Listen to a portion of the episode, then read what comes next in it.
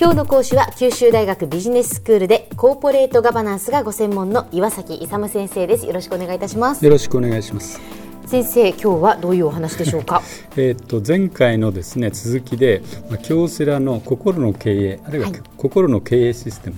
ということについてのあのお話の続きをやりたいと思います。はいで前回もお話ししましたように京セラではですね心の経営って、まあ、聞いたことないと思うんですけど、経営の中心に心を据えてで、まあ、それを中心としてですね経営システムを動かしていくそれによって何をやろうかとすると従業員の物心ともの幸福を追求すると同時にあの利益を上げながら企業の競争力も保つとだから両方を追求しようと。でアメリカ企業でいくと従業員なんてどっちでもいいよ顧客とですね利益というような感じがありますよね、ええ、そのところはやっぱり従業員がハッピーにならないとですね顧客もハッピーにできないし企業とか社会とかもハッピーにならないと。いうふうな考えてるんですね、はい、まあ、そこが全然違う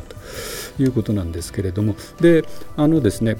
企業のタイプをちょっと、えー、2つに分けてみますと、はい、あの英米型と日本型って日本型じゃないけど伝統的な日本型というのを分けてみますとですね、うん、西洋流のやつっていうのはあの、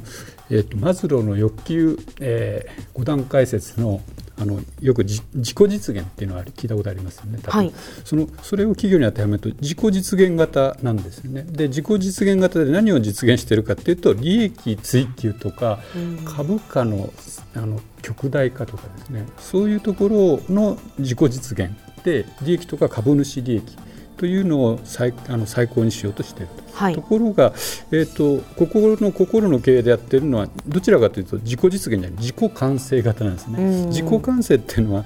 あの昔から儒教とか仏教とかの関係で日本の伝統的にある要するにあの徳を持ったというイメージなんですね。で要するに人間が人格あの品格とか言いますよね。あれと同じように社格ですね。会社のあのその品格を持ってると。そういう社格を持ってるそういう利益第一じゃなくて第二主義的なですねあの会社と。要するに自らあのあの高い規範を持ってですねで要するに社会あの貢献しながらですねであの利益もちゃんと出していくと、まあ、そういう タイプを想定しているということなんですね。で後者のやつがこの心の経営であの目指しているものということなんですね。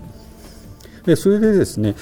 まず市場と企業の本来の理念って、え市場とか企業とかあるいは経済学と経営学って何のためにあると思います？何のためにある？でしょう。考えたこともありませんでした、えー、それはですね人類の行為そのものすべてがですね人類の幸福のためなんですよ、会計学もそうだし経営学も文学も何でも全部幸福のためなんですね、だそのそれが大元の基本的な理念。だからだから企業とか市場とかあの経営学とかで使えますけれども一番の究極目的は人間が幸福をになるためそれを実現するための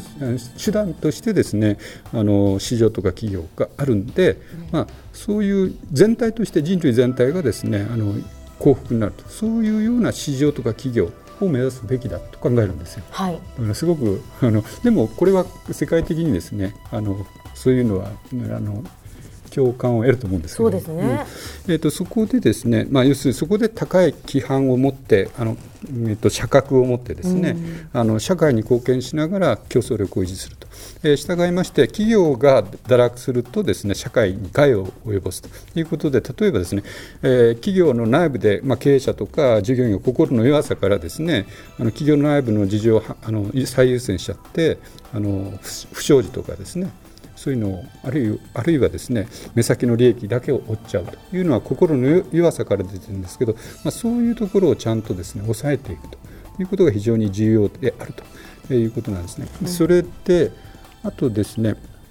あの高い規範意識がなければ不祥事はなくならないということなんで例えばあの三菱自動車のちょっと昔ですリコール隠しとかですねライブドアによる粉飾決算とか村上ファンドの事件とかいろいろありましたけど、まあ、今日もですねあのみずほのですねあの暴力団への融資とか、えー、ああいうのは要するに高い規範意識がないということなんです。要するに知識はあるんですよ。すね、知識としては、まあ、知識は領域レベルとしては小学の高学年ぐらいの知識があれば十分モラルもあればいいんだけどそのあれが知意識とか行動に結びついてないと。だからやっぱりですね単なる知識じゃなくてあのやっぱり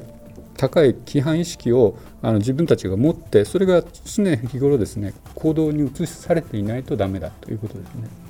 それが非常に重要ですよ。あとですね、あの企業っていうのは先ほど言ったように、あの本来的大きく見るとですね、あの全人類全体の幸福のためにあるんですから、え。単にですね株主の短期利益の追求じゃなくて、うん、あのやっぱりあの株主以外のですね従業員とか顧客とか取引先とか政府とか地域住民とかそういう全部のステークホルダーですね全部の利害関係者にも配慮して、まあ、そういうことに配慮して企業が経営活動を行っていくことによってその結果としてですねあの企業が利益を上げられるんで長期の株主利益に一致すると、うん、まあ、それが両立すると、はい、それがベストのあの答えだというふうに考えてるんですね。うん、であとですね、えー、で企業が変わらなければあの世界が変わりませんのでやっぱりあの企業がですね単なる法律上のあの規範ですね。ルール以上の高い、あの倫理規範を自らですね設定してあの社会等にですね調和して行動することが必要になると。いうことなんですね。でそこで一番重要なのはあの従業員なんですね。で仕事をしているのは実際は従業員なんですね、だから従業員が自分のあの仕事の量と決めてるわけですよ。自主的に。だからそれが一番いい方向に向かってですね自分のも持てる能力を情熱を持って最大限に発揮していけば自然に効率も上がるし利益も上がると。でしかも自分たちのハッピーのためにやってるんですから自主的にやる。わけですそうすると利益も出るし自分たちもハッピーになる。で社会にも貢献していると。これがベストの姿だということですね。では先生今日のまとめをお願いいたします。えということでですねあのやっぱりあの社会に目を向けてですねやっぱりこう心の経営システムというのが、うん、あのやっぱりベストの経営システムではないかと思います。はい、今日の講師は九州大学ビジネススクールでコーポレートガバナンスがご専門の岩崎勇先生でした。どうもありがとうございました。ありがとうございました。さてビビックモーニングビジネススクールはブログからポッドキャストでもお聞きいただけます。過去に放送したものも遡って聞くことができます。ビビックモーニングビジネススクールで検索してください。ビビックモーニングビジネススクールお相手は小浜もとこでした。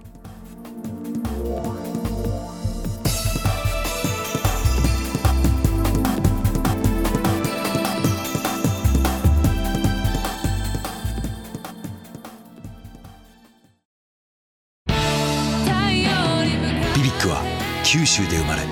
九州の人たちに光を届けています。九州のお客様が光り輝くように。それが QTnetの変わらない思いです。キラキラつながる